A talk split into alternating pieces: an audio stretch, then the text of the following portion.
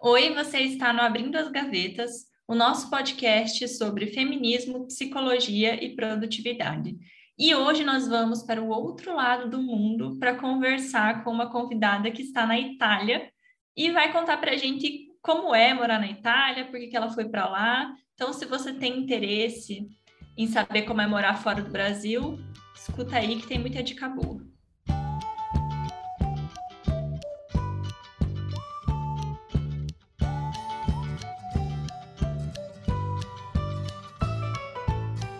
Hoje estamos aqui com Carol Hickman, que é minha amiga, minha parceira de negócios. Mais tarde vocês vão saber. E também é uma brasileira que também é italiana agora. Você é italiana agora, Carol? É isso?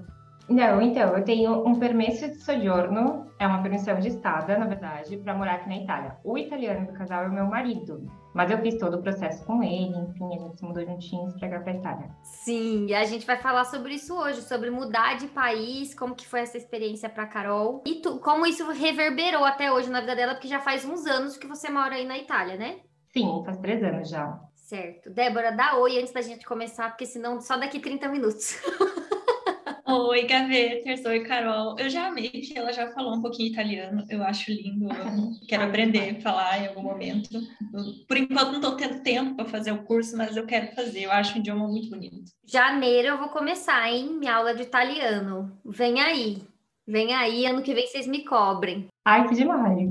Carol, conta pra gente hoje onde você mora na Itália, quando você se mudou para aí, com o que, que você trabalha, faz um, um resumo. Beleza, então, para começar, desculpem aí o nervosismo da pessoa principiante, que é o primeiro podcast na vida, tá? Mas estou muito feliz de estar aqui, agradeço o convite para Débora e para mim. E eu sou uma brasileira que chegou na Itália em abril de 2019, tá? Mas a gente chegou nesse primeiro momento, como eu comentei rapidamente, para reconhecer a cidadania italiana do meu marido, né, do Lourenço. E nesse momento a gente foi para a região metropolitana de Milão, tá? E aí, hoje em dia, eu moro em Luca, na Toscana. E assim, a gente, a mim sabe, tá? Mas a cidade, assim, é um chuchu, tá? É uma cidade murada, uma muralha medieval, coisa mais fofa do mundo. Sou completamente apaixonada por essa cidade, de verdade. Sou até meio né, suspeita para falar, porque sou apaixonada. Mas para cá mesmo, para Toscana, a gente se mudou em setembro de 2019, que foi quando a gente, enfim, aqueles primeiros seis meses de contrato de aluguel que a gente tinha feito lá na em Milão, né, numa cidade grudadinha ali, digamos, uma cidade satélite né, de Milão. A gente tinha terminado aquele contrato, a gente veio para cá, para Toscana. A gente veio com os nossos dois cachorrinhos, um deles já virou estrelinha, porque tinha 15 aninhos, era um senhorzinho. E a Petu também, que é o amor da minha vida e que está sempre por aí comigo, por toda essa Itália. Porque uma das coisas que eu mais amo na Itália, já para adiantar aqui assim, né, de cara, é é que eu consigo levar ela para tudo que é lugar, literalmente em ônibus, trem, restaurante, então ela está sempre comigo. E o que eu faço, né? O que eu faço? Então, eu ajudo brasileiros a virem morar aqui na Itália e eu também crio conteúdo sobre vida na Itália. Atualmente, eu tenho uma consultoria personalizada e alguns cursos, né, que, enfim, que mais tarde, inclusive, a gente vai contar sobre um aí bem especial. Gente, os stories da Carol é, assim, uma alegria à parte. Primeiro que Fetu é o amor da vida dela e de todo mundo que assiste os stories. a Fetu é a estrela. E é tudo lindo, porque a Carol realmente, a cidade que ela mora, Luca, é muito, muito linda, assim. É incrível assistir os stories dela. E aí a gente queria conversar com a Carol hoje sobre por que que ela decidiu sair do Brasil. É, e como que foi esse processo ali inicial de decisão, né? Tipo, sim, vou mudar para a Itália. Então, foi uma coisa assim que, na verdade, eu vinha sei lá, vinha com uma sensação muito estranha de estar vivendo já há um tempo no Brasil. Hum, eu nunca, nunca na minha vida, se alguém perguntasse para mim, ah, Carol, algum dia tu vai morar fora, eu ia dizer, capaz, porque eu realmente gosto muito do Brasil como cultura, como, enfim, né, tenho meu ciclo de amizades lá e tudo mais. Mas chegou um momento que eu estava me sentindo desconfortável de verdade no Brasil, especialmente por causa da minha profissão. Eu era repórter, eu era repórter de política e depois eu fui repórter de economia. Então, começou. a Débora já fez um nota, né? Porque realmente começou uma situação assim um pouco, eu, eu vou dizer chata como um eufemismo mesmo, porque era uma coisa, enfim, né? No momento que a gente está gravando isso, é logo depois do do segundo turno ali da eleição de Bolsonaro e Lula, que Lula ganhou, o Brasil aí tá, né, enfim, com umas manifestações assim bem não, não quero não quero colocar aquela coisa assim de ah, uma gente louca, porque não é maluquice, gente louca é gente boa, sabe? Mas aquelas pessoas assim que são, enfim, o suco, né? Manifestações antidemocráticas, é isso que é. Exatamente, exatamente. E assim, como repórter, eu estudei quatro anos, tá? E eu estudei quatro anos para buscar a imparcialidade. Era isso que eu fazia. A gente sabe que imparcialidade, na verdade, é um mito, não tem como uma pessoa ser completamente imparcial, mas eu estudei quatro anos para buscar essa imparcialidade em todas as matérias que eu fizesse na minha vida. E era exatamente isso que eu fazia. E chegou um ponto tão maluco na minha profissão e que eu amava ser repórter, você não tem noção. Cara, eu simplesmente fazia uma matéria e aí os anunciantes do jornal reclamavam, tá? E o pessoal leitor, assim, mais de esquerda também, obviamente, a gente não pode comparar, né? Colocar no mesmo grau o que que era, né, a agressividade de um e de outro, geralmente. Mas chegou no momento que as duas pessoas dos dois lados reclamavam tá? E a gente sabe que a hostilidade em si veio do lado, né, do, enfim, dessa direita, extrema direita, aí que se formou, que está muito, muito mais consolidada hoje em dia aí no Brasil do que estava na época que eu morava, que eu era repórter, mas a gente já sentia essa hostilidade. E isso vinha me deixando muito triste mesmo, muito desiludida, assim, com a minha profissão, porque eu já não tinha mais liberdade, eu, não era nem que os meus editores em si me diziam assim, ah, Carol, tu não pode falar isso, sabe? Não, não, não, não aconteceu isso diretamente, assim, sabe?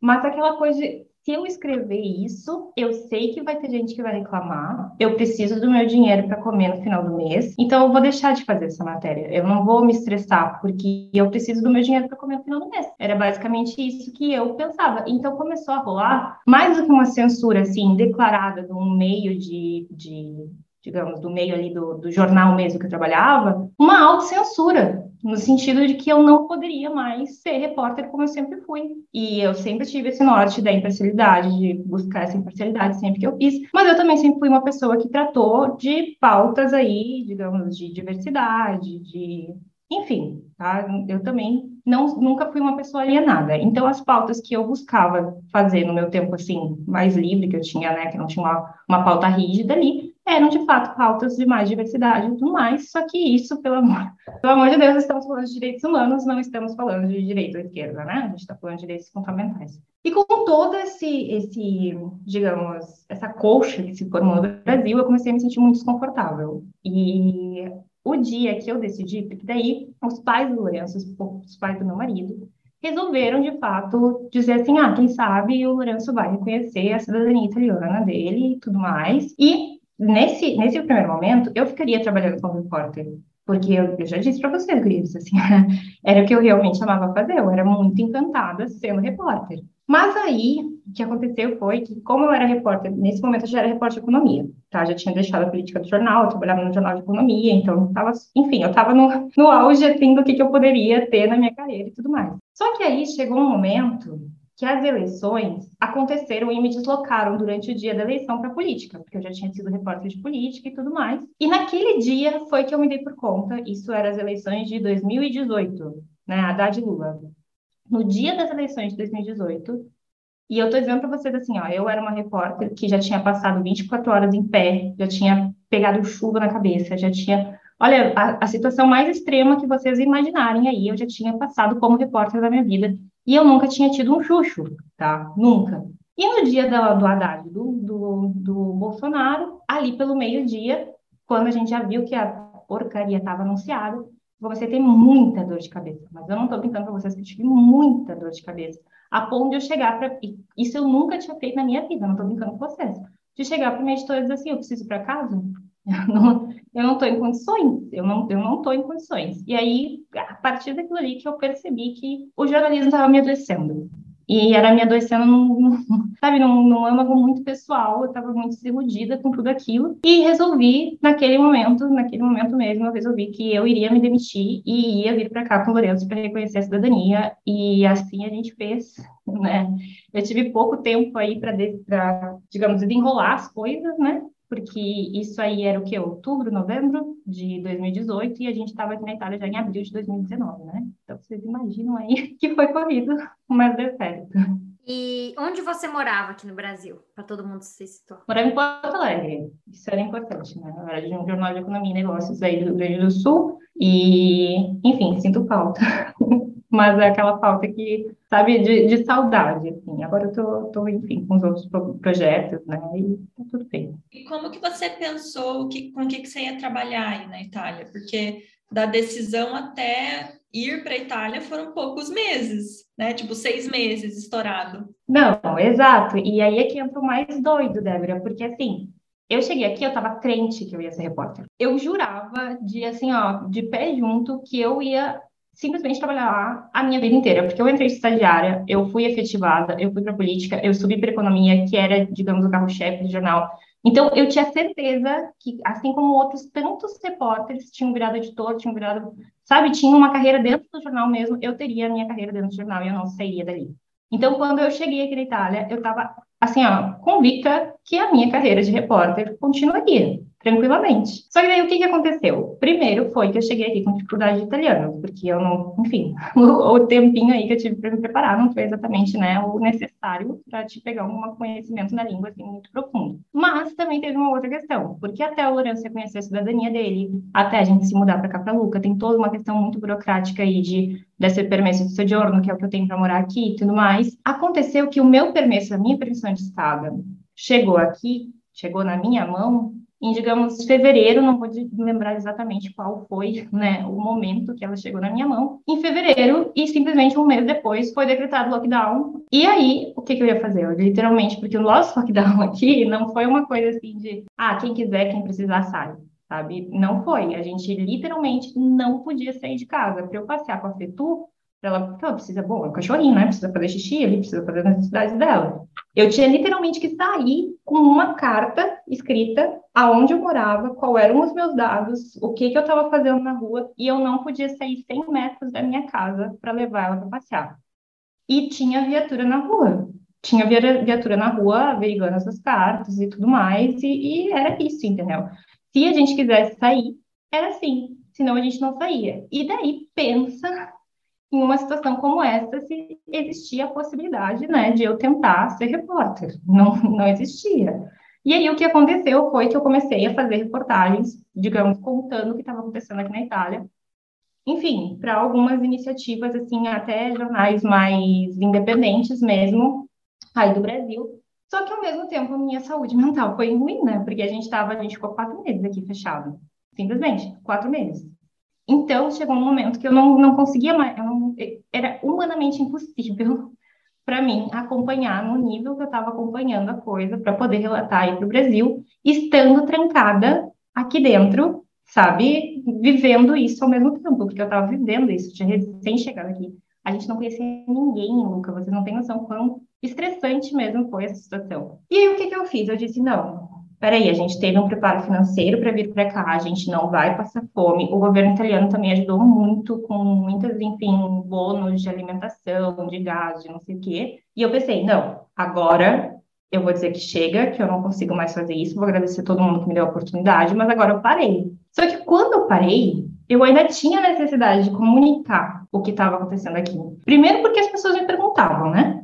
E depois porque lá, é o que eu sei fazer, sabe? Outra coisa, eu não sei. Então, eu comecei a contar em stories, comecei a contar a vida mesmo no Instagram, assim, do que estava acontecendo, mostrava eu e a Fito saindo, mostrava, né, os, os carros passando, enfim, mostrava a situação como estava aqui de verdade. E aí começou a chegar gente no Instagram. e aí que a coisa começou de verdade, sabe? De eu contar como é a vida na história. Na verdade, começou por causa do lockdown, porque eu não tinha muita coisa para fazer mesmo, sabe? Eu estava trancada em casa. E aí se iniciou Carol no Mundo. Exatamente, Carol no Mundo se iniciou aí. Que é o seu Instagram e a sua empresa hoje, que é o com que você trabalha. Eu tenho duas perguntas. A primeira é: como que você lida com essa situação de tipo, quando você tem algum planejamento, tipo, quantas vezes por ano eu vou para o Brasil? Se a sua família que vai ir até você, ou se você que vai até a sua família, tem qualquer tipo de acordo e sobre o, o que você faz hoje, assim, como que é essa experiência de lidar com pessoas que estão querendo sair do país? Se você sente que tem essa, que se aumentou isso depois do governo Bolsonaro, né? Tipo assim, se, você acha que as coisas estão se intensificando? Tá, então, vamos começar pela primeira pergunta aqui. Assim, eu tenho uma regra de ouro que é eu tive que ficar dois anos longe dos meus avós por causa da pandemia, né? Inclusive, meu avô faleceu no meio da pandemia e eu não pude ir, enfim, porque não tinha vacina. A gente sabe muito bem o que foi o governo Bolsonaro, né? Você sabe melhor que eu, vocês estavam aí. Então, assim, não rolou e eu tenho a regra de ouro de que eu não vou ficar mais de seis meses sem ver minha avó de novo, porque eu não quero. Basicamente isso, entendeu? Deixa de comprar coisa aqui para mim, deixa de viajar. Não viajei ainda durante dentro da Europa, assim como eu gostaria, mas eu vou ver minha avó cada seis meses. Eu fui para o Brasil no novembro passado, tá? E agora eu tô indo em novembro agora de novo para o Brasil. E eu queria muito ter ido ali por abril. Só que daí estourou a guerra na Ucrânia, né? Mais uma felicidade assim gigantesca.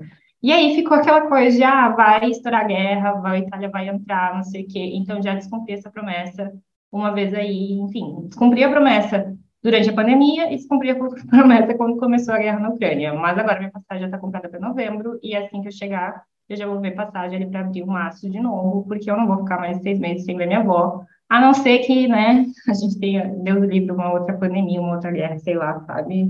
Enfim, mas não vai rolar, gente. Vamos torcer positivo aí que vai dar tudo certo. E a outra pergunta, qual era, Mili? Se como que você sente as pessoas, né? Porque você fala com muitos brasileiros o tempo todo, tanto uhum. no seu Instagram quanto nos seus atendimentos, de gente que quer tirar a cidadania uhum. italiana, que quer sair do país, que quer morar em outro lugar. Como que tá isso, essa situação? Não, então, o mais maluco, digamos assim, é que o meu público, e assim, por muito tempo eu não fiz questão de dizer, ah, eu voto 13, sabe? Como eu fiz agora durante aí o primeiro e segundo turno de daquela coisa de ser encarada, mas eu sempre me posicionei. Posicionei, digamos, naquilo que eu acreditava. Então, o meu público, ele é um público parecido comigo, né? Porque as pessoas não ficam, digamos, né? A gente sabe, a gente que é produtora de conteúdo sabe que se o, o teu público vai ser parecido contigo, se tu for tu mesmo, digamos, né? Teu público vai ser parecido contigo. E essas pessoas estão realmente um, querendo, né? Sair do Brasil, por toda a situação, enfim, que a gente sabe antidemocrática. Eu adorei usar essa palavra no início ali, Mir, porque agora é isso, entendeu? Uma situação antidemocrática. E que, infelizmente, a gente sabe que a gente, mesmo com o governo Lula, eu acredito que a situação ainda vai demorar um pouco para voltar, né, a ter uma plenitude de governo, até porque a gente sabe que a Lua do ano que vem, a lei, de, a lei orçamentária anual do que o Bolsonaro deixou, né, que o Lula está injetado nisso aí, ela, prova ela não, provavelmente não, ela não contempla muitos projetos sociais, nem, enfim, o PT está amarrado naquilo que o Bolsonaro deixou feito, então a gente sabe que vai demorar um tempinho aí para as coisas se ajeitarem. E nesse sentido, exatamente, é que as pessoas, né, que percebem que mesmo com uma nova eleição, existe uma seguridade social, eu posso dizer assim, que infelizmente a gente precisaria de muito tempo aí de um governo democrático de verdade para alcançar no Brasil. Porque aqui eu consigo sair com meu celular na mão, eu consigo, eu consigo viver, entende? Nós três aqui somos mulheres, a gente sabe o que significa ser mulher no Brasil, né? Então, por isso mesmo que eu digo, aqui eu consigo me sentir segura para viver, coisa que no Brasil eu já não conseguia há um bom tempo, assim, antes de vir para cá. Então, eu acho que isso que é o mais interessante desse momento agora, porque sim, durante o governo Bolsonaro, muita gente me procurou para sair do Brasil, eu realmente perdi as contas de quantas pessoas foram, eu não sei mais quantos atendimentos de consultoria eu tive, e eu tenho um monte de alunos, enfim, porque as pessoas realmente queriam sair do Brasil.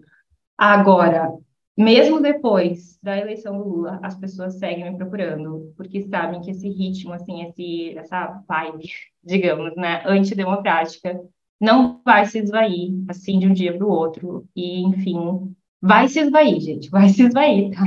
Estou aqui profetizando que um dia vai embora, vamos confiar, entendeu? Mas a gente sabe que, infelizmente, não vai ser de um dia para o outro. Então, mesmo que aqui na Itália tenha sido eleita, né? Foi eleita uma, uma, uma primeira-ministra de extrema-direita, coisa mais horrível do mundo.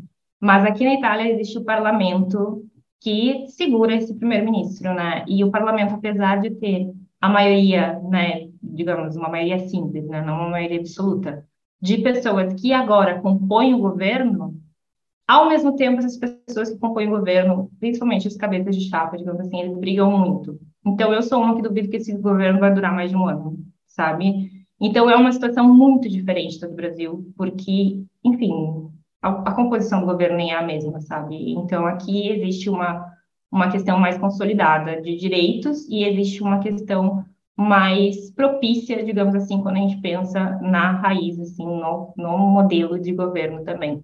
É, a democracia no Brasil, ela é, ela é bem nova. Uhum. Por isso ela é um, um tanto frágil. Até uhum. esse é um dos motivos que o Bolsonaro conseguiu fazer tanto estrago. Exato. Porque a coisa não estava muito consolidada aqui mesmo. Na Itália a história é outra. É, não, e se a gente for pensar assim, a gente teve uma ditadura militar, não existiu uma justiça de transição de verdade, existiu uma comissão da verdade, que tudo bem, foi uma luta da Dilma ali, que inclusive era uma pessoa ligada à resistência, à ditadura militar tudo mais, comissão da verdade, lindo, maravilhoso, mas não foi da verdade da justiça, ou seja, nunca existiu uma justiça de transição, uma justiça de transição de uma ditadura para uma democracia. Eu acho que daqui a uns anos, assim, esse período vai, ainda vai ser estudado ligado à ditadura. Só que eu não sou, eu não sou historiadora, né? Pelo amor de eu sou jornalista, estou aqui aventando possibilidades com você, né? Mas para mim parece tudo muito interligado, porque não houve uma justiça de transição. E quando não existe uma justiça de transição depois de uma ditadura militar, o que acontece é isso. O que acontece é simplesmente um, um, um qualquer ali do exército né, resolver que anos depois vai jogar fogo no Brasil inteiro, entendeu?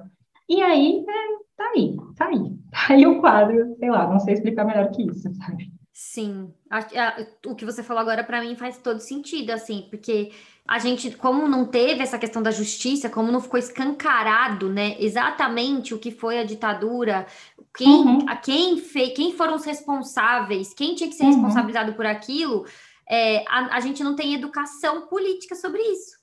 Então, Sim. a maioria do povo brasileiro não entende o que foi a ditadura militar no Brasil, não Exato. entende como as coisas aconteceram, quem foi responsável, porque se soubesse, uhum. não estava pedindo para militar ir para o governo. Exatamente, exatamente. Simples assim. Até porque na ditadura militar, eu não, eu não sei, posso estar falando uma bobagem gigantesca, por favor, alguém se aí souber de um caso parecido no mundo, me avise, tá? Mas eu acho que a ditadura militar brasileira foi a única que se auto-anistiou. Porque a auto-anistia não existe. Não existe. Se a gente for pensar em qualquer direito internacional, direito, o que vocês quiserem procurar, autoanistia não existe. E aconteceu no período militar. Aconteceu simplesmente que os próprios pessoas que faziam serviços ali contra justamente as pessoas que, que apresentavam resistência a essa ditadura, simplesmente disseram assim: ah, hoje a ditadura terminou, tá bom? E assim como vocês não vão ter crimes nas fichas de vocês, mentira, né? Mentira, porque a autoanistia serviu só para um lado, na verdade. A gente também não vai ter.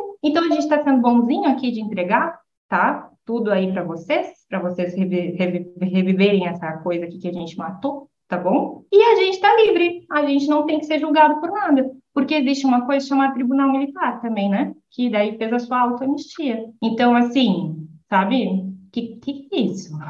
Isso não é uma justiça de transição, isso aí é simplesmente colocar para baixo do tapete uma vontade, inclusive, de um protagonismo de uma força, de uma instituição, que é a instituição militar, que não deveria ter tido o protagonismo que teve. Instituição militar é subserviente e deveria ser subserviente sempre ao Poder Executivo Federal.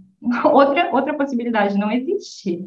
Então, aconteceu uma coisa maluca. Essa autonistia, para mim, é a coisa mais sem pé nem cabeça que existiu na história do Brasil. Claro, existiram outras. Ah, mas a gente exagera, né? Que daí os indígenas vão, vão pirar comigo. Mas é bizarro, sabe?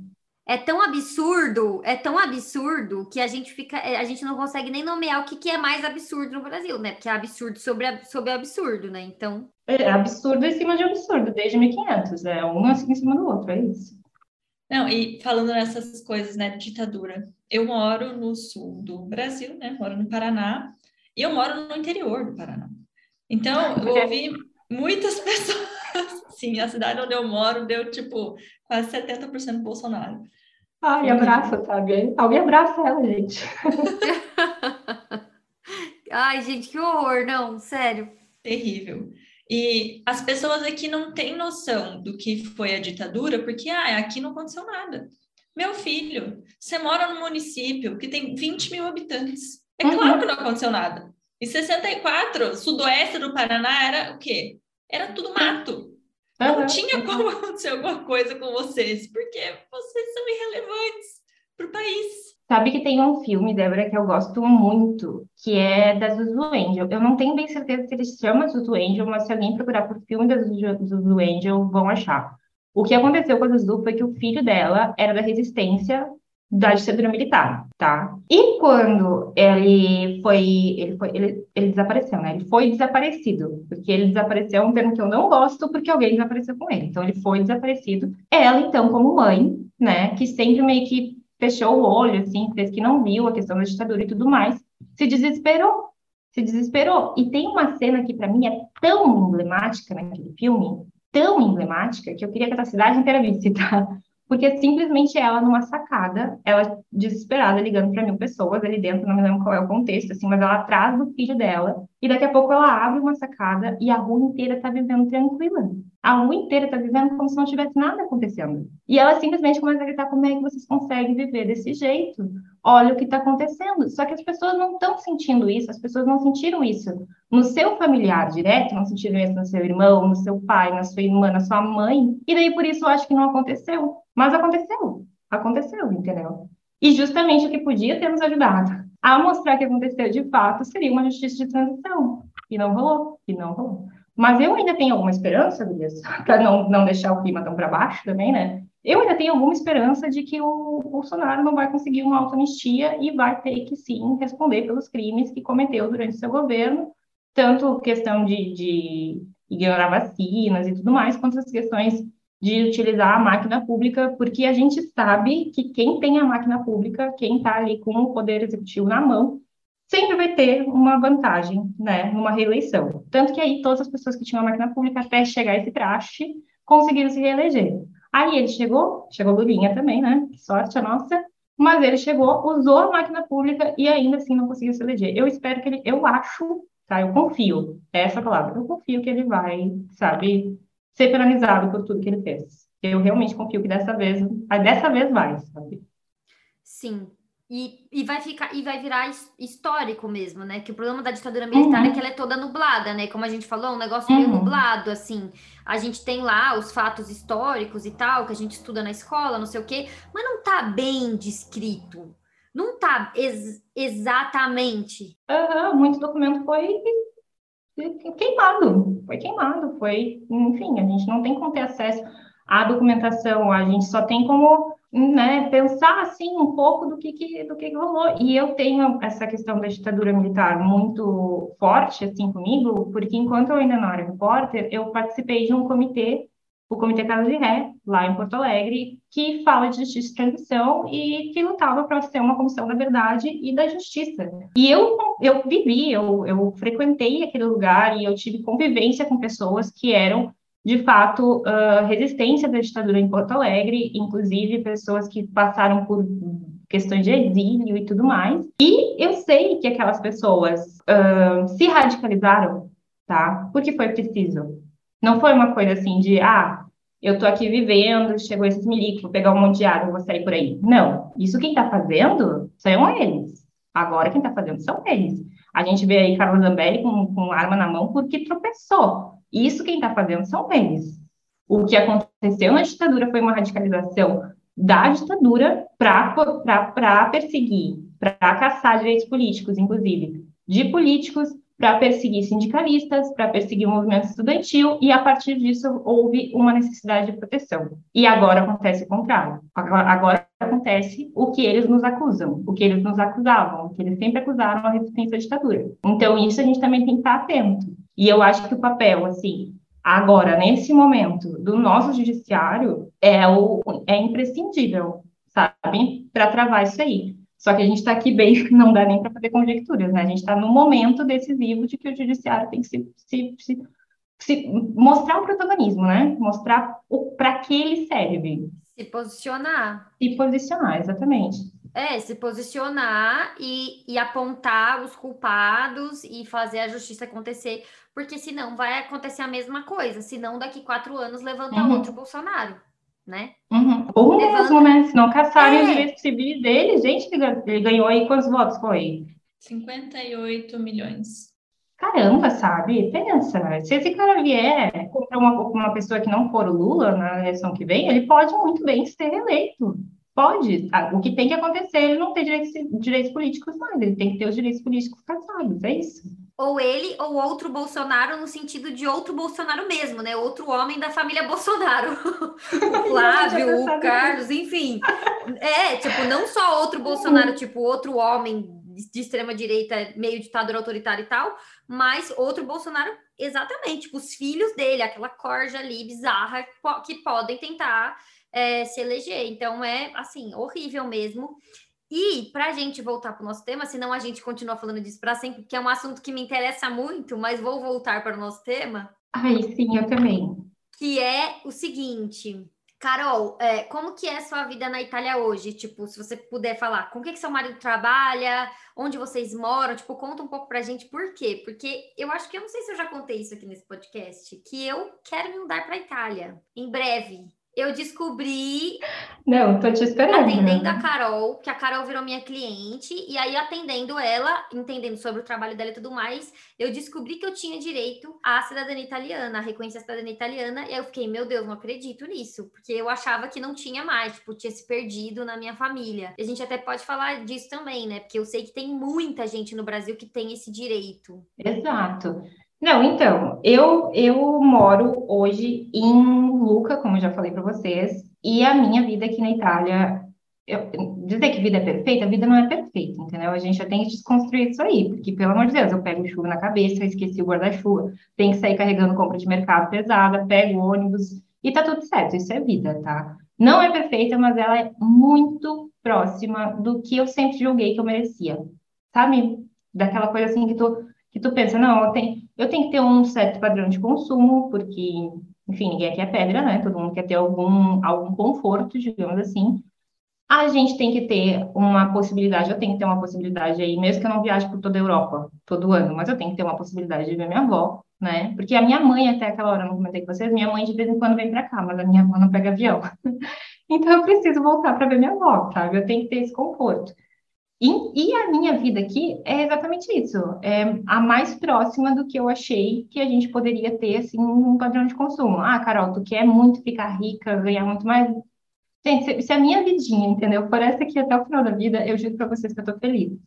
E para isso, para a gente manter, assim, a, a nossa vida aqui, aconteceram duas coisas, né? Durante a pandemia, eu comecei a prestar as consultorias e tudo mais, e, enfim, lançar cursos, para justamente as pessoas preparar as pessoas né, que querem vir para cá, porque sim, precisa de muito preparo, precisa de muita organização, precisa de, enfim, não é só simplesmente ah, vou lá, sabe?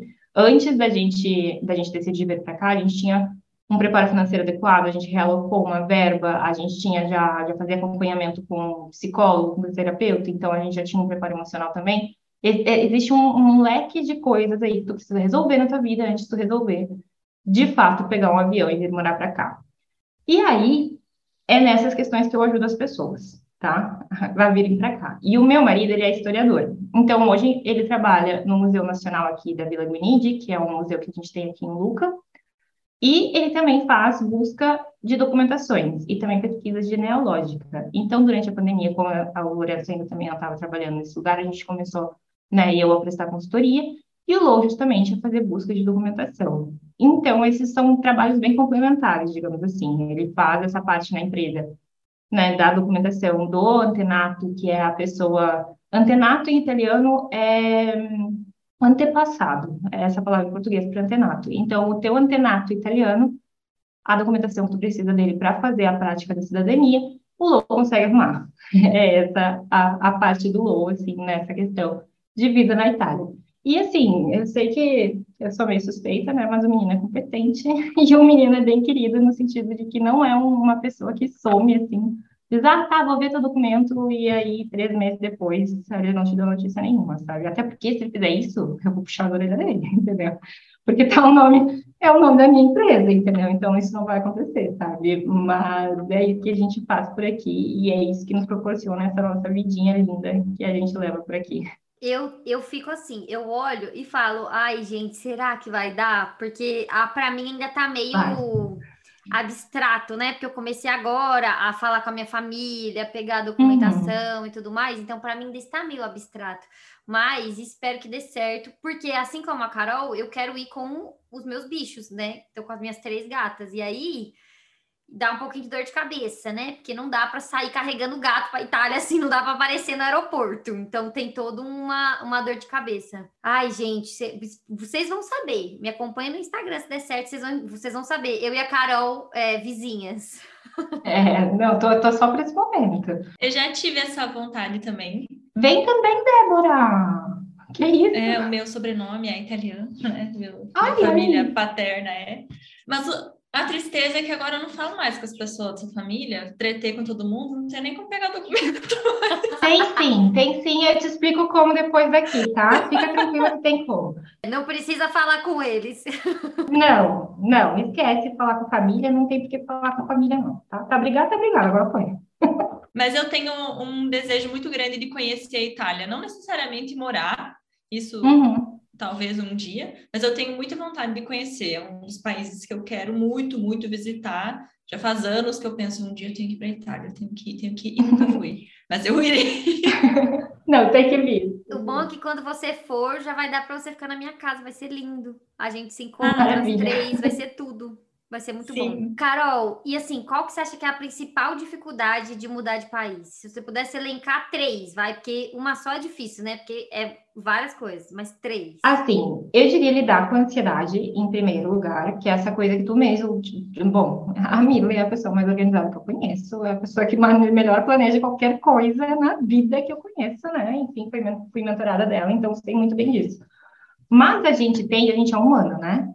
Não interessa quantas técnicas de organização a gente tem na cabeça, não interessa, enfim, não interessa nada, na verdade, porque a nossa ansiedade vai bater. Claro que técnica de organização ajuda a gente a lidar com isso, mas a ansiedade vai bater, isso é natural do ser humano.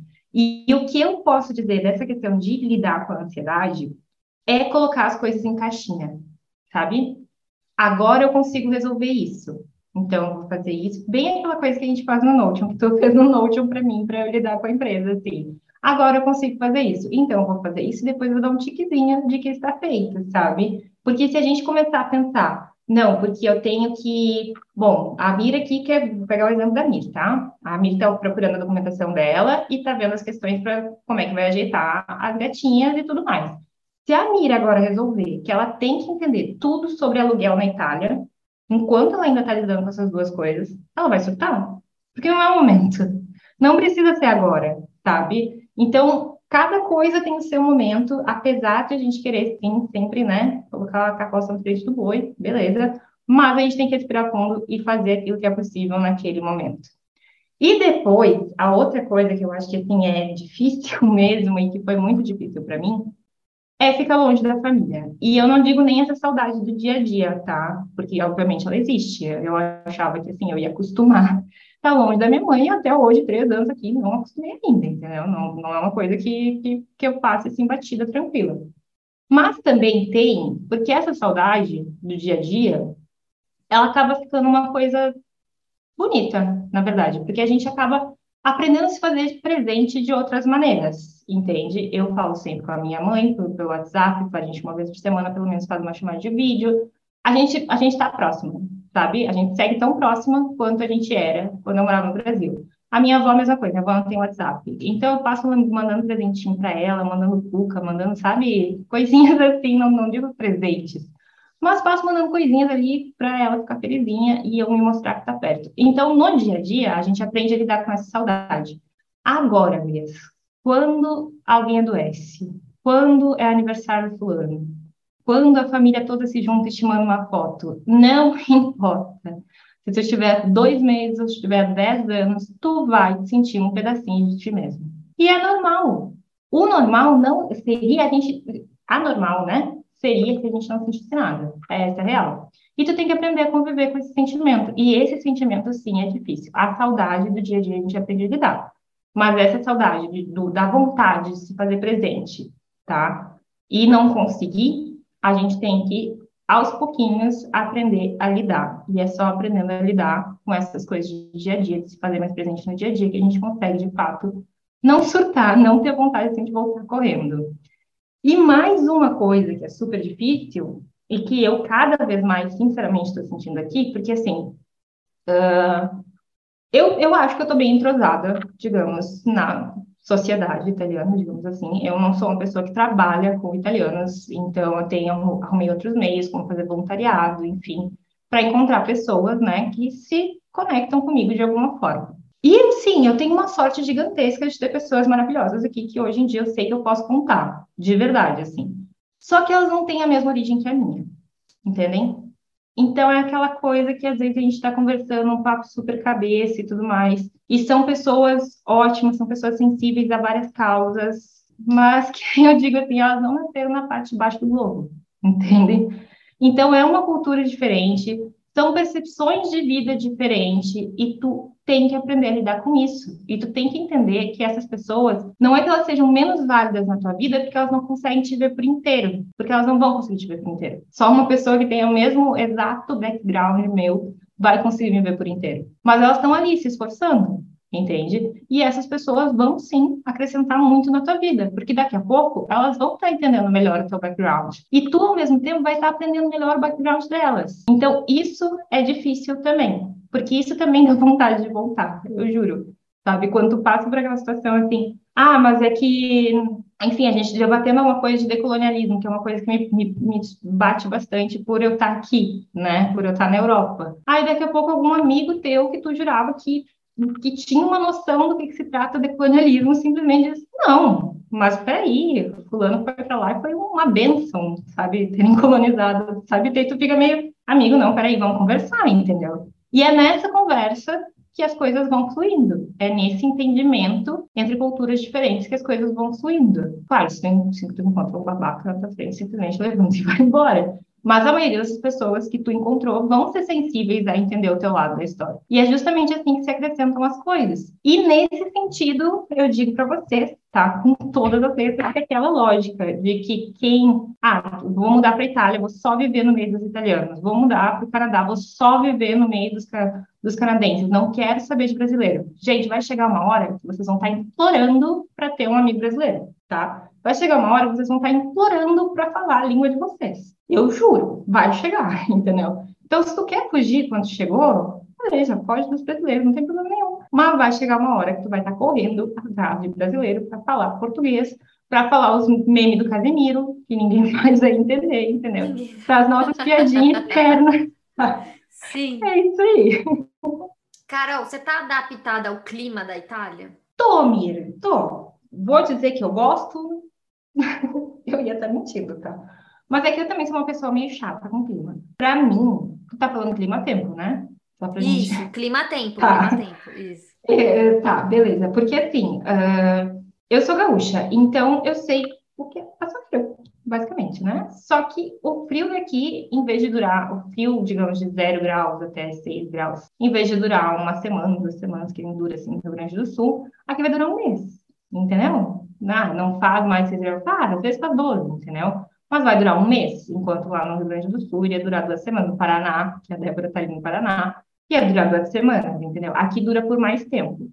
E aí tu pensa que o calor não vai ser tão horrível, mas não, o calor é horrível, horrível, horrível, horrível. Eu tenho, eu tenho umas questões de pele, assim, e eu faço acompanhamento dermatológico por causa dessas questões de pele. E tem um remédio que eu passo que a minha dermatologista disse, ah, porque quando tu for para Itália, tu pode passar aí, inclusive, no verão, porque super tranquilo, o sol de lá, não sei o quê. Gente, o sol daqui queima muito mais que o sol do Rio Grande do Sul, eu tenho certeza. Eu não preciso nem, tipo, fazer alguma pesquisa, entendeu? Porque o sol daqui é super quente. A gente está falando, bom, a gente está falando do sol no, no Mediterrâneo, entendeu? Perto do Mediterrâneo, é uma coisa escaldante. Aqui em Luca, na minha cidade, ainda é uma cidade cheia de morro no redor e passa um rio no meio da cidade, tá? Umidade. Então é um bafo, mulher, é um bafo, é um bafo, é um, é um calor. No Rio Grande do Sul a gente fala que é calor de Tom Tchau Batista, né? Porque é um cara lá que acabou, tipo, numa, se sentindo mal numa, numa transmissão lá de, de um Grenal, sei lá o que que era, de um jogo de futebol. E ele se sentiu mal, calor de Tom Tchau Batista, porque fica aquele bafo, tu fica suando, tá um calor, para vocês terem noção. Eu, eu, eu juro, tá? Juro, juradinho, assim. Teve uma queimada aqui, enfim, aconteceram várias queimadas esse verão, né? Aqui na, na Europa, teve uma queimada aqui do lado de Luca, da cidade que eu moro, do lado mesmo, Massa, Massa, Massa Rossa é o nome da cidade. E durante a queimada foram 800 hectares queimados, tá? Não foi pouca coisa. Durante a queimada, um fogo do lado da minha cidade, tu olhava a, a umidade do ar, estava em 60% em Luca. E aí vocês me dizem, tem como? Tem cabimento? A minha mãe também, a minha mãe estava morando em São Borja, né? A gente é todo mundo de São Borja, no Rio Grande do Sul. A minha mãe teve também uma situação dessa de queimada lá. E ela disse que ela teve que sair colocando bacia de água pela casa inteira, porque estava muito, muito, assim, sem umidade, estava ruim de respirar. E a primeira coisa que ela me disse foi, Carol, bota a bacia de... Não precisa, entendeu? Aqui não precisa, aqui tem o cerco passando aqui. Então, é um, um bafo, um bafo, assim. Então, assim, dizer que eu estou acostumada, eu vou estar tá mentindo, entendeu? Porque são dois extremos, assim, bem fortes que a gente não encontra no Rio Grande do Sul tão fácil. Mas já está dando para reclamar menos, sabe? É aquela coisa assim de. Está dando para reclamar menos, não, não vamos reclamar tanto, sabe? É isso. Como que é a saúde aí na Itália? O que, que você acha em, em, comparação com a saúde do Brasil, como que as coisas funcionam, porque acho que é uma dúvida muito comum, assim, as pessoas, quando eu falo, ah, é, talvez eu vou mudar para Itália, as pessoas falam, ah, mas como é que é lá? Tipo, tem plano de saúde ou tem um SUS? Como é que é? Como é que faz? Então, eu acho meio desleal a gente comparar o SUS com o sistema público de saúde italiano, porque, para começar, a Itália tem 60 milhões de pessoas, ou seja, Rio Grande do Sul, sabe? Então, gerir um sistema de saúde nesse, nessa proporção é muito mais fácil do que gerir um SUS da vida, e sem falar que o montante de dinheiro mesmo, né, disponibilizado para a saúde aqui na Itália, enfim, com, comparativamente, obviamente, é muito mais uh, adequado, acho que é a palavra.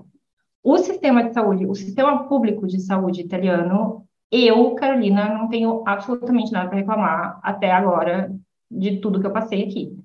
Tem gente que tem para reclamar? Tem. E essas pessoas não têm um bom médico de base, porque aqui o sistema de saúde é baseado em médicos de base, tá? E se tu não tem um bom médico de base, se tu não tem um médico de base disponível, digamos assim, tu vai ter dificuldade com todo o resto, com absolutamente todo o resto, porque tudo no sistema de saúde vai passar pelo médico de base. Então, assim, para dar um para dar um exemplo aqui para vocês, tá, Gurias? Teve um dia que eu tava, eu uso lente de contato porque eu sou míope, né? Uma pessoa míope, sofrida. E teve um dia que eu fui tirar a lente e machuquei a minha retina. Deu um, um talhozinho, assim, nada horrível. Mas eu na hora, ai, não vai ser nada, vai passar, vai passar. E comecei a usar um colírio de, de alergia, assim, que eu tenho e pensei, vai passar.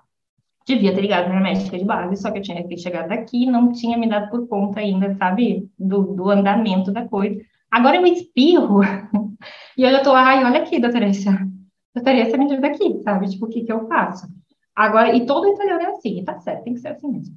Mas naquela ocasião eu não pensei nisso, porque justamente eu não estava acostumada. E acabou piorando aquela lesão no meu olho. Até que eu, não, agora, agora eu vou ir na minha médica lá, vou mostrar para ela. E para encurtar a história para vocês, ela não tinha como me atender, ela não tinha como me dar uma medicação, enfim, até porque o consultório dos médicos de base ele é um consultório assim bem bem padrãozinho assim de, de consultório médico de primeiro atendimento, não tem ali um negócio para ver o olho melhor e tudo mais. Ela me disse: eu vou precisar de fazer o encaminhamento, porque eu não consigo te medicar. Mas eu vou colocar aqui no teu encaminhamento, que é o encaminhamento de urgência. Então, eles têm que te atender em até três dias úteis. E aí eu fui na Central Única de Saúde, lá no, do, do hospital, para marcar né, esse encaminhamento aí. E isso era durante a pandemia, só para deixar claro para vocês, já estava um, um enorme, tá? No, no sistema público. Eu cheguei lá e disse, ah, tem esse encaminhamento de urgência. Aí a moça lá mexeu lá no computador e disse assim, eu não tenho como te encaixar nos próximos três dias. Eu pensei, ixi, ferrou, né? Você é daqui a um mês. E ela, mas a gente tem um oculista aqui, tá, de plantão aqui no hospital, que vai te atender agora. E eu obrigada, não, me serve, me serve. Ela, tu tem como esperar, porque ele deve só te conseguir te atender, assim, no encaixe. E eu, mas é óbvio. E aí eu pensei, vou ficar aqui seis horas, né? Porque, enfim, o oculista vai encaixar aqui 45 minutos esperando isso. 45 minutos esperando. Foi isso, tá bom? E aí os remédios que ele me passou, ele me passou três colírios. E eu já tava assim, ó, foi os euros, né? Foi os euros, me passou três colírios. Aí, para encurtar para vocês o que foi desses três colírios que eu paguei, dois colírios por causa da minha faixa de renda, que aqui a gente tem um documento chamado IZ, que é um indicador socioeconômico, não sei o que e tudo mais. O meu IZ era na, na faixa mais baixinha quando eu cheguei aqui.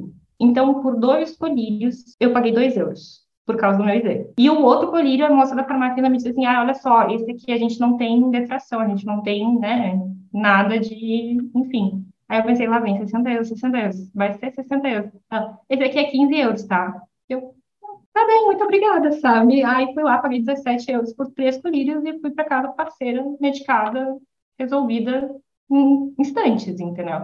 Só que é isso, quem não tem um bom médico de base aqui, o médico de base vai demorar para atender, não vai atender o celular, não vai demorar para atender, digamos, consultório, vai dar uma receita ali que não vai escrever urgência, entendeu? E aí, o que não é, é esse o sistema aqui.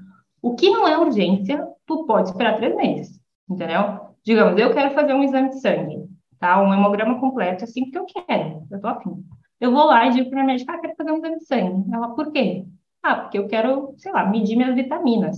Na real, esses exames de sangue eu já faço particular mesmo, tá? Porque é 12 euros um hemograma completo. Então, né, é mais fácil pagar hoje em dia do que fazer. Mas para quem não pode fazer, e eu por muito tempo, quando eu ensino para cá, a gente não conseguia pagar mesmo. E ela na doutoressa, ela dizia assim, ah, não, vou te dar um encaminhamento. E aí tu vê para quando tem né, uma possibilidade ali no CUP, que é essa central de, de única de prenotazione, que é agendamento, né? Aí tu liga lá para o CUP e eles dizem assim, ah, para daqui a três meses, no dia tal, tem para te fazer. Tu espera, entendeu? Porque tu não tem nada. Não tem por que tu não esperar, na verdade. Tu não tem nada. Mas se tu tiver alguma coisa, o teu médico de família pode escrever urgência e daí tem que ser atendido, tem que fazer o exame rápido, tem que ter a tua prioridade mesmo, assim. Então eu acho que é um sistema muito justo, sabe? E pela minha médica de base eu não pago um real, um real, qualquer consulta da minha médica de base. Então o que que eu, que que eu vou reclamar, sabe? Para mim, o sistema público de saúde italiano ele é muito bem estruturado na medicina de base. E eu acho assim, fantástico. Sim, porque tem muita coisa que resolveria simplesmente tendo um clínico geral para te direcionar. Só isso que você precisava. Exato. Sabe? Só isso. É, porque, tipo, eu tá, esses, esses dias não, já faz uns meses, mas eu tava com uma dor no estômago muito estranha. E aí era uma dor que eu nunca tinha sentido antes. Eu não sabia se era cólica, se era dor no estômago. E eu fiquei, tipo, três dias sofrendo. Até que eu pensei, gente, eu tenho plano de saúde. eu podia ter, tipo, ido para um médico, eu não sei, porque, sabe, assim, eu fiquei só sofrendo, assim, sei lá o que me uhum. deu. E aí eu liguei de madrugada, tava sentindo muita dor, liguei naqueles médicos, tipo, pelo telefone do plano, né, que é o de emergência, e aí a médica falou, ah, você tá com gastrite. Aí eu falei, ah, é? Ela é. Então você vai fazer o seguinte: você vai comprar tal e tal remédio na farmácia e você vai marcar um gastro depois para ver uhum. isso. Aí, beleza. Gente, eu tomei o remédio, um remédio, uma hora depois. Passou. Nunca mais eu tive. Aí eu fui no gastro e o, o gastro falou: olha, não tem nada aqui, pode ter sido, tipo, só uma vez, assim e tal. Não, você não tem nenhum problema de gastrite. Mas assim, sabe, é um médico para te atender ali naquele momento. Eu poderia ter ido para a fila do pronto-socorro, maior away, não sei o quê, de madrugada. Um médico, um telefonema. E é exatamente isso que a gente tem aqui, porque aqui o médico de base, né, o médico de família, das duas, das duas maneiras que, é, que ele é chamado, né, ele tem o período de atendimento dele durante o dia, que ele tem que estar disponível, por lei, ele tem que estar disponível no celular para quem ele é atendido. É um médico de base não tem mais de 800 pessoas, não sei o que, para atender, enfim, é toda uma conta ali que se faz para um médico de base não ficar sobrecarregado. E aí, quando esse médico de base não está disponível, nos horários que ele não está disponível, existe a figura aqui da guarda médica. A guarda médica é, digamos, uma, uma espécie de medicina de base para pessoas acamadas e para esse, esse momento em que os médicos de base não estão disponíveis. Então, uma amiga minha que mora em Firenze, para dar um exemplo rápido aqui de voz para vocês, ela sempre teve muita cistite. Ai, todo mundo tem uma amiga que tem muita cistite, se não é a pessoa que tem muita cistite, né? Vamos combinar. Sim. E ela simplesmente pegou de madrugada, assim, o telefone, ah, olha só, eu tô com cistite, eu tenho cistite recorrente ligando para essa guarda médica lá, lá de Firenze, de Florença. E aí o cara disse assim para ela, não, mas tu tem certeza que é cistite? Ela, sim, se tu for olhar na minha ficha, e eu já tive antes consultando com a minha doutoressa, eu já fiz exames, é sempre cistite, não sei o quê. Aí foi lá, olhou a né, a ficha que o médico de base tem disponível e viu que ela tinha cistite recorrente. Mandou para ela por SMS uma receita de antibiótico. E aí ela tomou e comeu. Foi isso. E daí a orientação dele foi, ele já passou uma, uma, uma como é que é? Uma requisição de exame de eco para ela fazer dois dias depois. É isso aí. E foi resolvido também por, por telefone. E de graça. Isso que eu fico mais apavorada, entendeu? De graça. O médico de base e a, e a guarda médica a gente não paga. Né? Para mim é surreal, gente, surreal. E aí, depois que a gente fez toda essa propaganda, é, agora a gente precisa dizer quem é que pode ir para a Itália. Não é todo mundo, mas vão ter pessoas que podem e que não sabem. Então, por exemplo, eu é, eu, já, eu sabia que eu tinha é, um, antepassados italianos e eu também tenho antepassados alemães. Mas a conversa que girava na minha família, né, a fofoquinha ali, era que, ah, não, ele já morreu, faz muito tempo. Não importa. Você, a gente não tem direito. E aí eu aceitei essa informação como verdade sem dar um Google errado. Dei um Google. Dei um Google, exato. Não, porque na verdade a cidadania italiana, diferentemente de muitas cidadanias aqui da, da Europa, ela não tem limite de gerações. E não tendo limite de gerações, nada importa, entendeu? Nada impede, sabe? Tem muita gente no Brasil que tem direito e que não tem noção, porque era um bisavô que a pessoa não sabe nem qual era o sobrenome do bisavô e que tá ali, entendeu? E tem uma continha que o pessoal faz, que agora eu vou falar tudo errado, mas eu vou falar igual, que é uma coisa assim, tu tem quatro avós, oito bisavós, 16 tri, trisavós, oh, já me perdi aí, mas vocês entenderam o que é a parte da coisa, entendeu? Porque realmente muita gente tem direito e não tem noção. E mesmo quem não tem direito à cidadania, Mir, também tem outras opções, como residência eletiva, tem também o visto de estudo, chance de vir para a Itália, na verdade, a Itália é um país muito acolhedor, tá?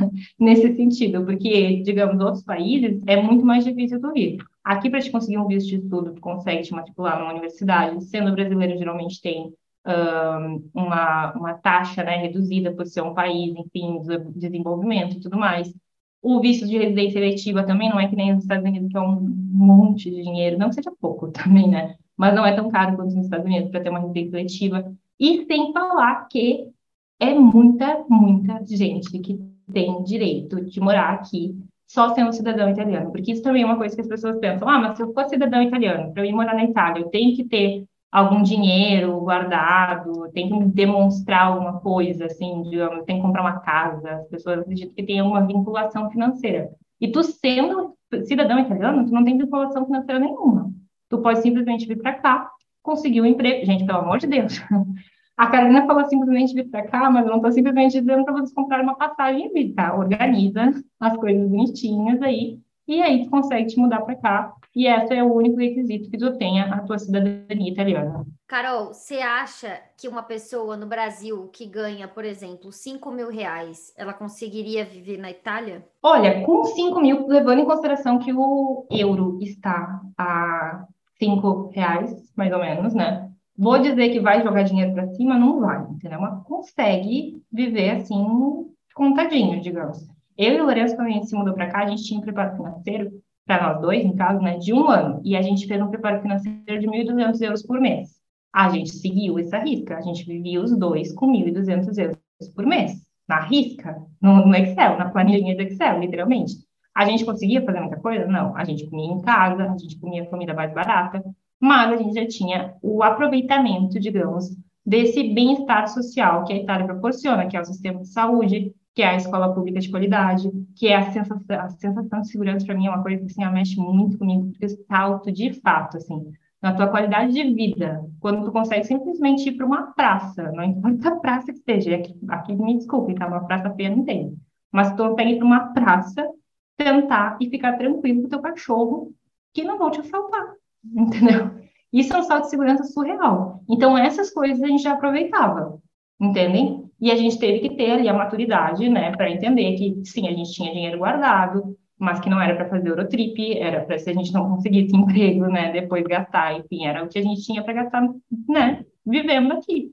E aí, depois que a gente conseguiu uma estabilidade maior, aí, de fato, a gente, né, eu consegui voltar para o Brasil, essas coisas assim, e aí a gente foi comprando nossas coisinhas. Hoje a gente tem um carro, a nossa maior conquista, né? Um carro híbrido, inclusive, aqui na Itália, que é a nossa maior conquista, mas justamente sempre com essa, com essa, uh, digamos, com essa atenção, né? De saber o que a gente poderia gastar ou não. E no início, a gente sabia que a gente podia gastar no máximo entre 2.000 e 200 euros.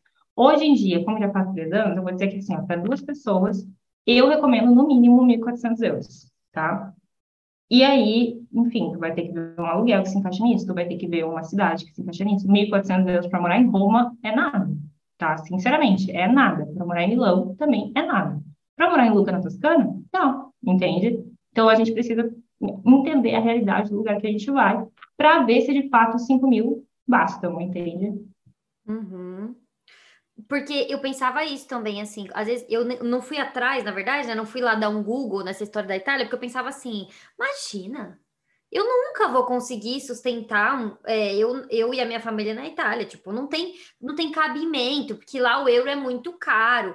E aí, é, é mas o custo de vida é menor. Uhum, então, assim, exato. É, é óbvio que não, não é uma possibilidade para todo mundo, né? Então, assim, a classe C no Brasil tem muito menos possibilidade de ir, mas tem muita gente de classe média que teria condições financeiras de ir e não vai porque a gente não faz a conta. Inclusive, vamos deixar aqui nos links aqui embaixo um vídeo da Carol, onde ela mostra o custo de vida dela de um mês, tipo, tudo que ela gastou, quanto ela gastou com o supermercado, enfim, acompanha a Carol que dá para você saber mais. Porque mesmo que não seja para você ir morar lá, se você quiser ir passar uma temporada, então, tipo, ah, vou pegar meus 30 dias de férias e vou para Itália, você ainda precisa saber quanto custa viver um mês na Itália. E o euro, por mais que ele né, seja muito mais caro do que o real, né, tá 5 para 1, o poder de compra dele é muito maior do que o do real. Muito. Então, com mil, mil euros não é a mesma coisa que mil reais. Não é. Não, nossa, não é mesmo, não é mesmo. Eu e o Lourenço, hoje, assim, se a gente, digamos, viver um mês, tá? E hoje em dia, gente, tá? 2022, final de 2022. Se a gente viver um mês que a gente não gastou, assim, não torrou dinheiro, e não, tipo, não poupou também, sabe? A gente vive os dois com 1.500 euros. Com carro, com passeio, com... Digo, não torrou dinheiro, assim, no sentido de não viajou, não fez um monte de coisa. E, inclusive, Mir, agora que eu lembrei que a Mir falou dos meus vídeos, eu tenho um vídeo de um mês que a gente torrou dinheiro, que foi o mês das férias agora, que a gente tinha acabado de comprar o carro. Fora o dinheiro do carro que a gente comprou, o nosso custo de vida, gente, eu tenho tudo em planejamento do Excel, tá? Não estou exagerando. Inclusive, cada compra de mercado, cada gasto de, de, restaurante, a gente é bem detalhado aqui as nossas gastos. O mês que a gente mais gastou esse ano até aqui, a gente gastou 1.900 e uns quebradinhos, 1.967, alguma coisa assim.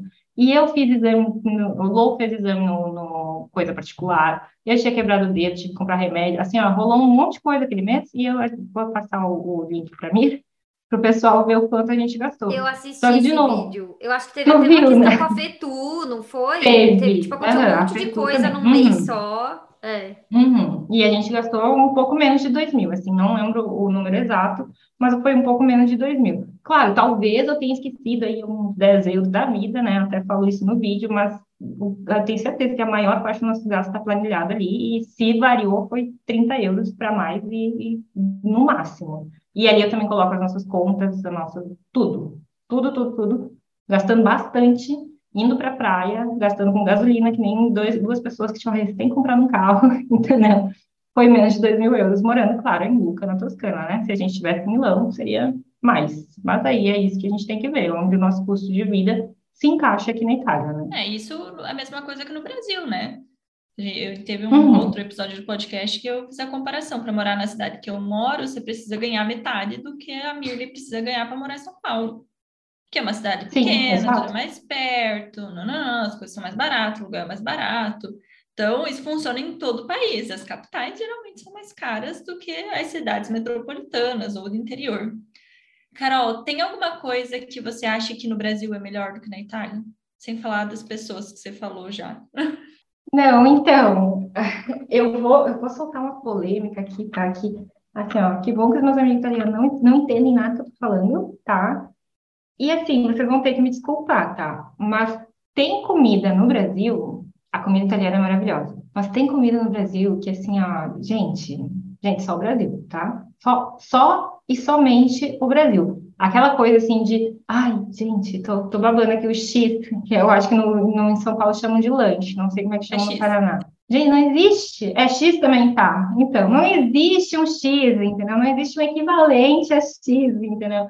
Então, assim, vou dizer que a culinária, no geral, brasileira é melhor do que a italiana, eu vou estar sendo meio leviana, entendeu?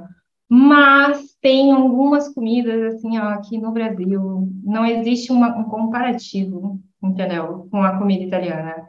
E aquela coisa das pessoas, que, obviamente, tipo, os italianos são muito acolhedores, de verdade, assim, eu me sinto super bem acolhida por todo mundo aqui. Mas as pessoas no Brasil são, assim, surreais, de queridas, e isso é difícil de encontrar, assim, nesse nível, não que não exista, né? Existe mas nesse nível, assim, das pessoas brasileiras. E deixa eu ver se tem mais alguma coisa que seja melhor. Os esmaltes, tá? Vocês me desculpem que eu vou, eu vou ir para uma coisa bem supérflua mesmo, mas os esmaltes italianos são uma porcaria, tá? Inclusive, estou com um esmalte brasileiro aqui, tá? Porque eu vou no Brasil e trago um monte de esmalte, porque os daqui não são tão bons. Me desculpem, tá? É isso aí. É, eu, eu acho engraçado que eu tenho certeza que quando a gente sai do nosso país, a gente começa a se apegar a pequenas coisas do nosso país, né? Tipo assim, uhum. assim, nossa, eu sinto falta do esmalte, eu sinto falta Exato. de um lanche específico, uhum. sabe? Coisinha assim. Quando a gente tá aqui, é muito tipo, ai, gente, é só um esmalte, é só um lanche, sabe? Dane-se. Mas quando você Sim. sai do seu país, eu acho que é tanta coisa que você deixou para trás que pequenas coisinhas fazem muita diferença. Então, tipo, ter o esmalte que você gosta para passar é tipo assim, uhum. assim, beleza. Eu não estou no Brasil, mas eu estou usando meu esmalte brasileiro. É o meu senso de normalidade, sabe? Tá usando um esmalte da Risqué que tem um nome que não faz o menor sentido.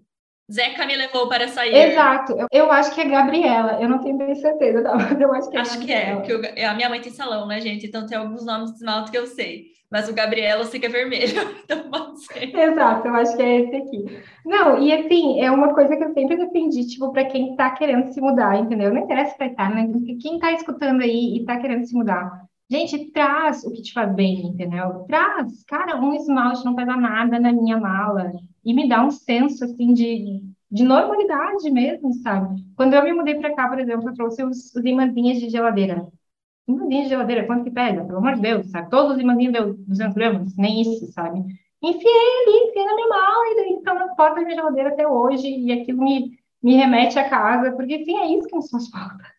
Na verdade, é o imã de geladeira, na verdade, é o esmalte, sabe? É o lanche que no Brasil eu quase nem comia, na verdade, mas quando eu, quando eu tinha vontade, eu comia, entende? E agora não posso mais, entende? É isso.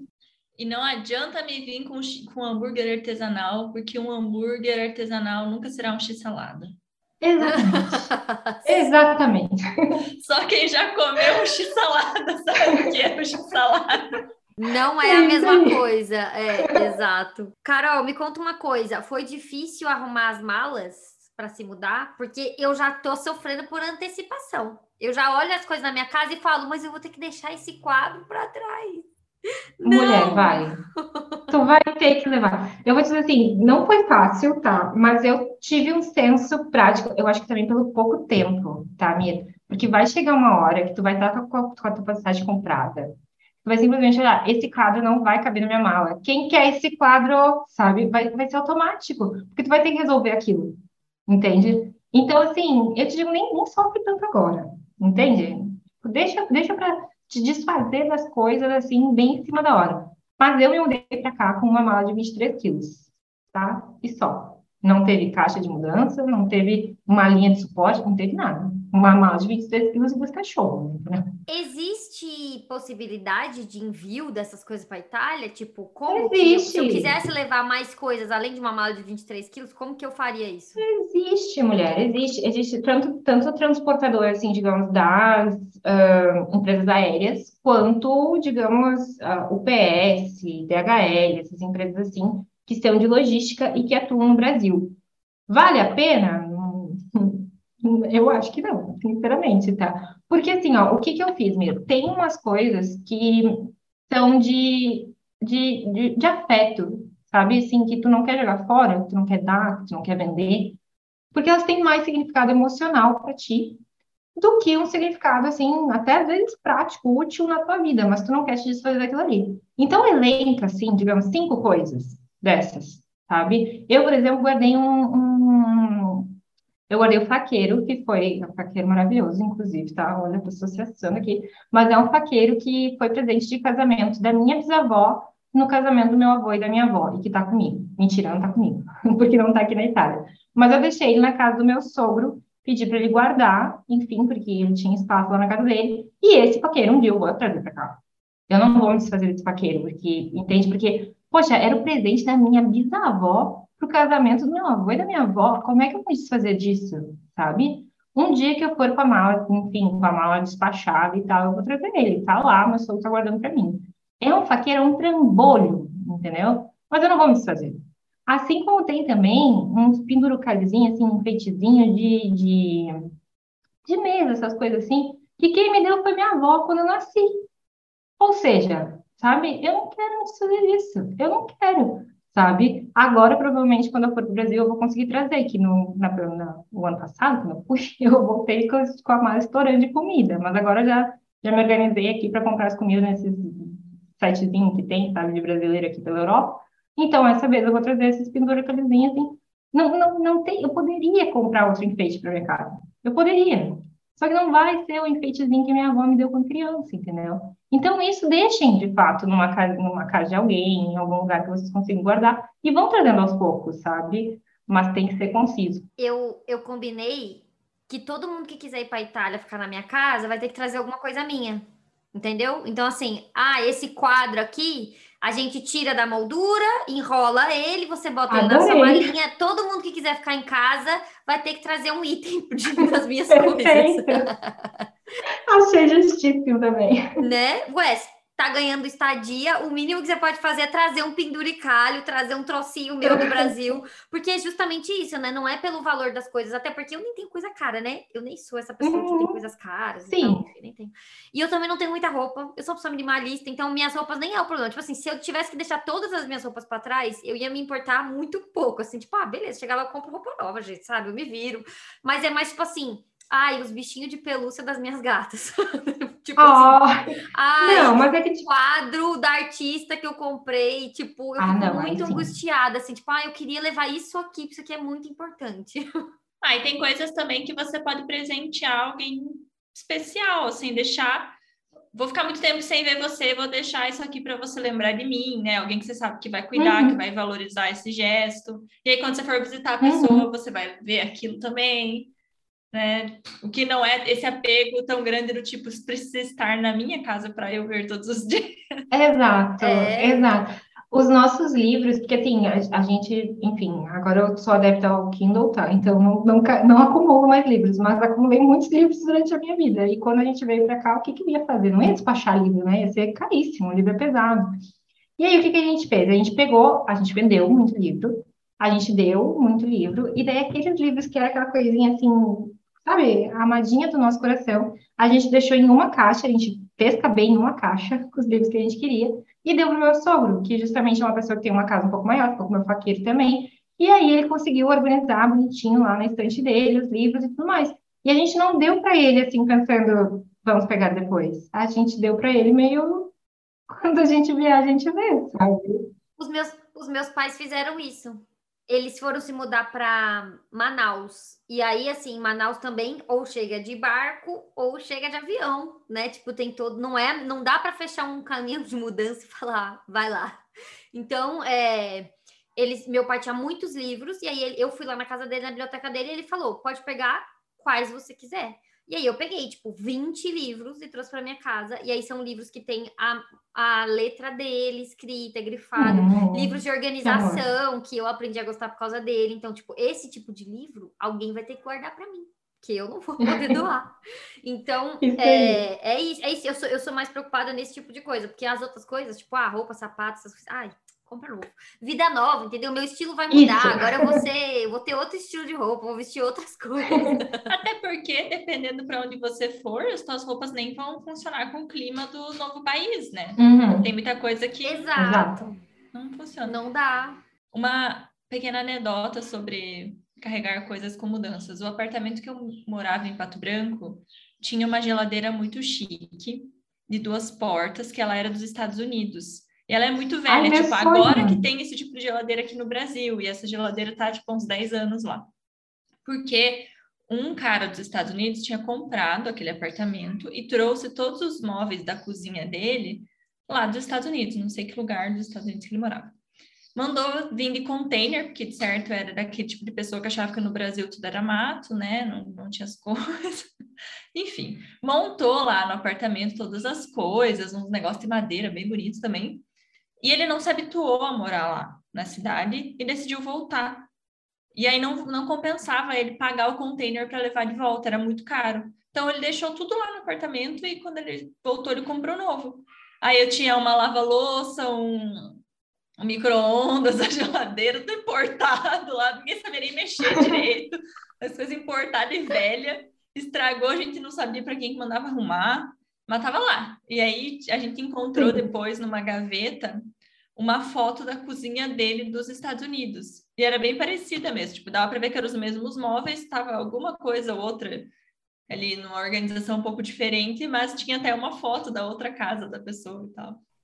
Nossa, que loucura isso. Pessoa pegada, né? Sim. É, não, e assim, a pessoa que vier morar no meu apartamento, quando eu me mudar daqui, vai receber exatamente isso, porque a gente acabou de comprar. Os meus móveis têm um ano de vida. Eu me mudei em setembro do ano passado para cá.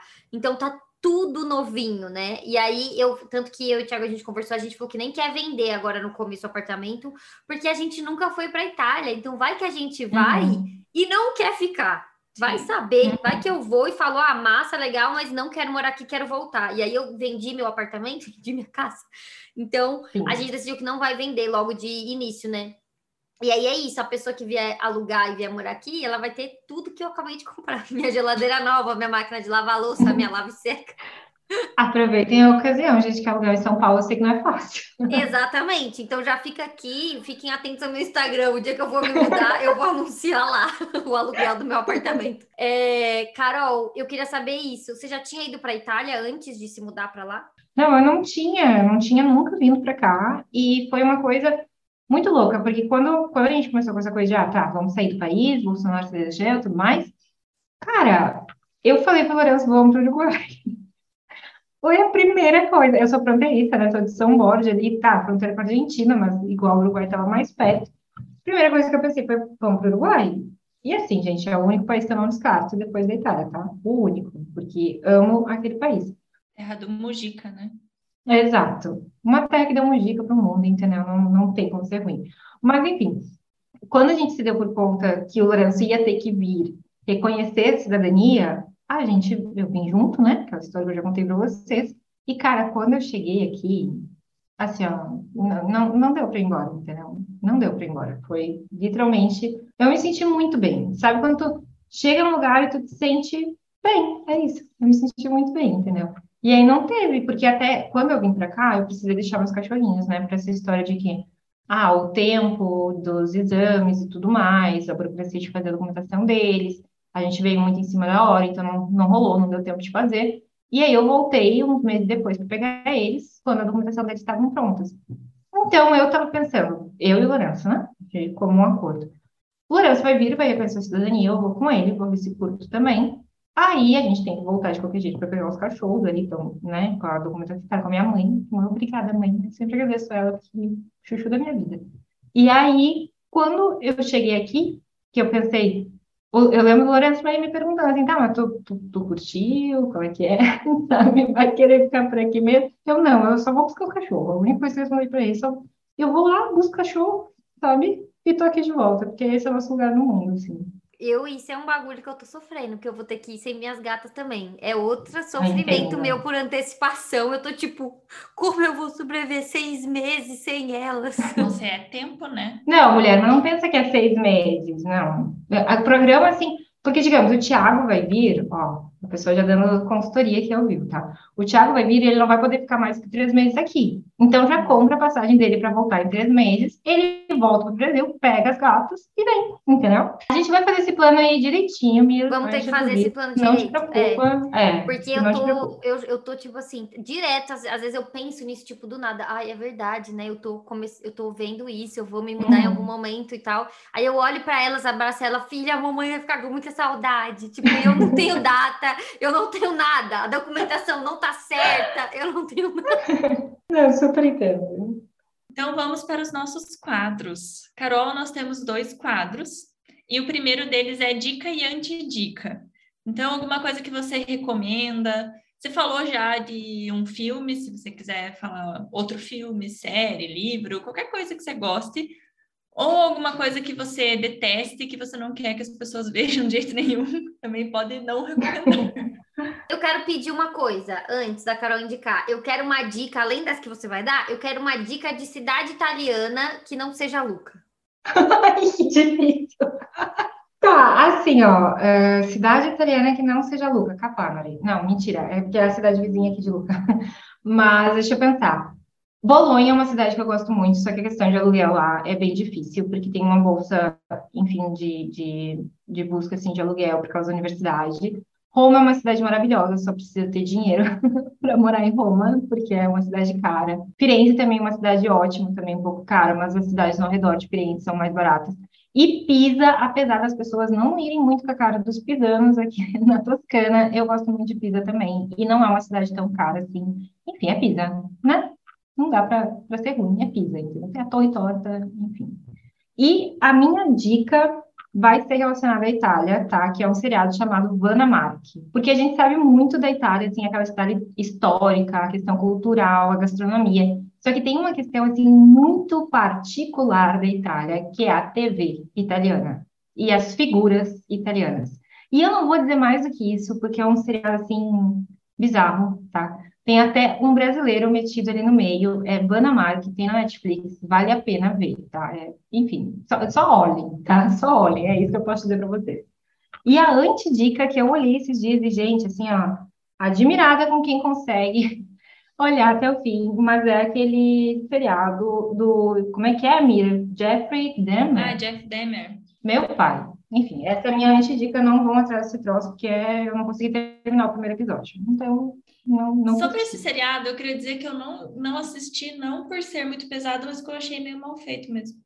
Não me prendeu. Capaz. Não me prendeu. E eu, eu assisto esse tipo de coisa, Ai. mas não, não me pegou. Tu consegue? Mulher, admiro. Assisti, acho que um episódio e meio, dois, e não, não engajei. Então tá aí, uma super antidica. Eu sou aquele tipo de pessoa que assiste coisa de crime, que não sei o quê. Eu não, eu não sou, eu não fico impressionada.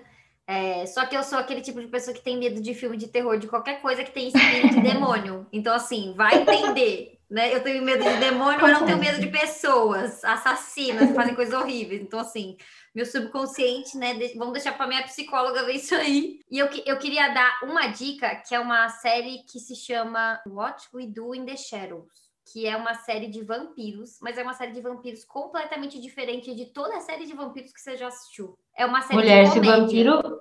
Ah, tá. Não, eu ia dizer, se o vampiro brilhar... Não, não é, não, é, é muito engraçada. É tipo assim, para mim ela entrou naquelas categorias de séries de comédia famosas, tipo Friends, How I Met Your Mother, oh. é, The Office, e aí uhum. What We Do in the Shadows também entrou nessa categoria. Muito, muito boa. Eu não dava nada. Pior é que eu vi que era de vampiro, eu falei, nossa, pelo amor de Deus, isso vai ser tosco.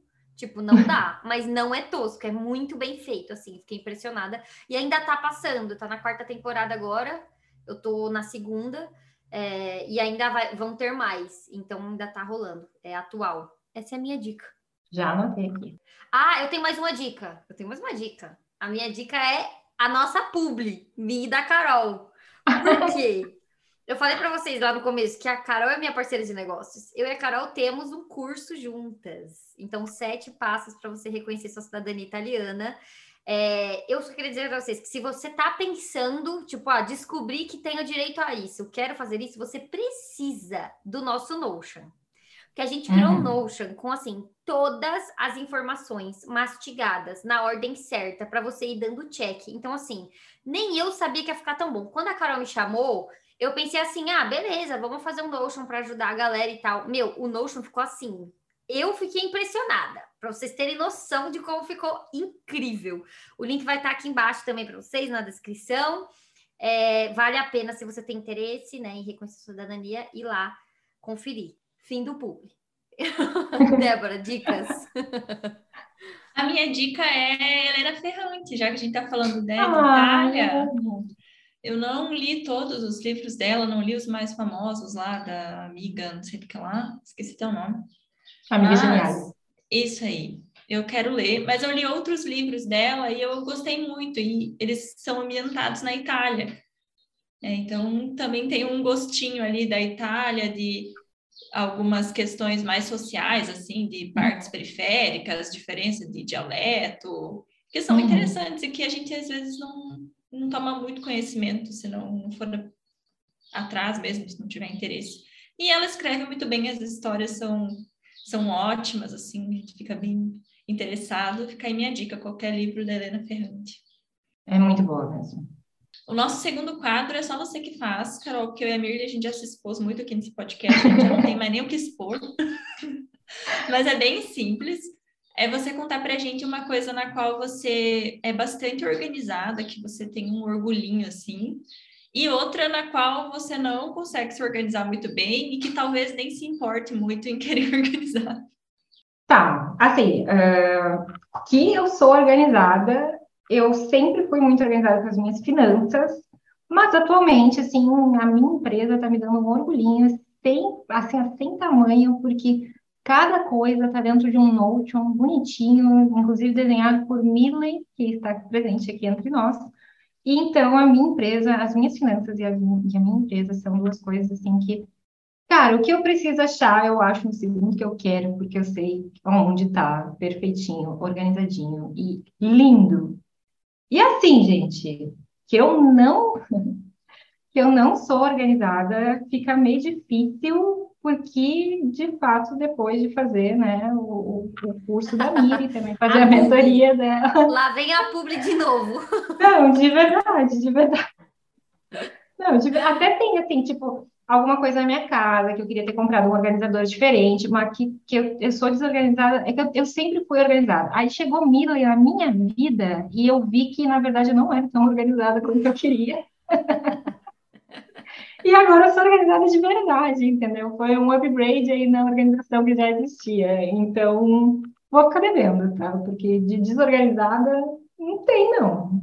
Porque tá tudo meio organizado. A Carol já chegou organizada mesmo. É, quando a gente, no nosso primeiro encontro, eu falei isso. Eu falei, nossa, Carol, você já é organizada. Agora a gente vai afinar que vai ficar perfeito. Foi Não, muito perfeito bom. mesmo. Foi muito uhum. legal. E saber que está funcionando, né? Porque a Carol foi minha mentorada já tem uns meses e ela tá rodando uhum. sozinha agora, o, todo o sistema dela. Fiquei muito feliz. E perfeição. Tipo, uhum. esse relato. Acho que é isso. Vamos encerrar esse episódio? Já tem mais de uma hora e meia. Vamos, né? A pessoa Até fala porque um não sei nem que horas são aí. Que horas são na Itália, Carol? Ai, pouco importa. É 10 e meia, 10 e meia, mas tá tudo certo. É 10 e meia da noite.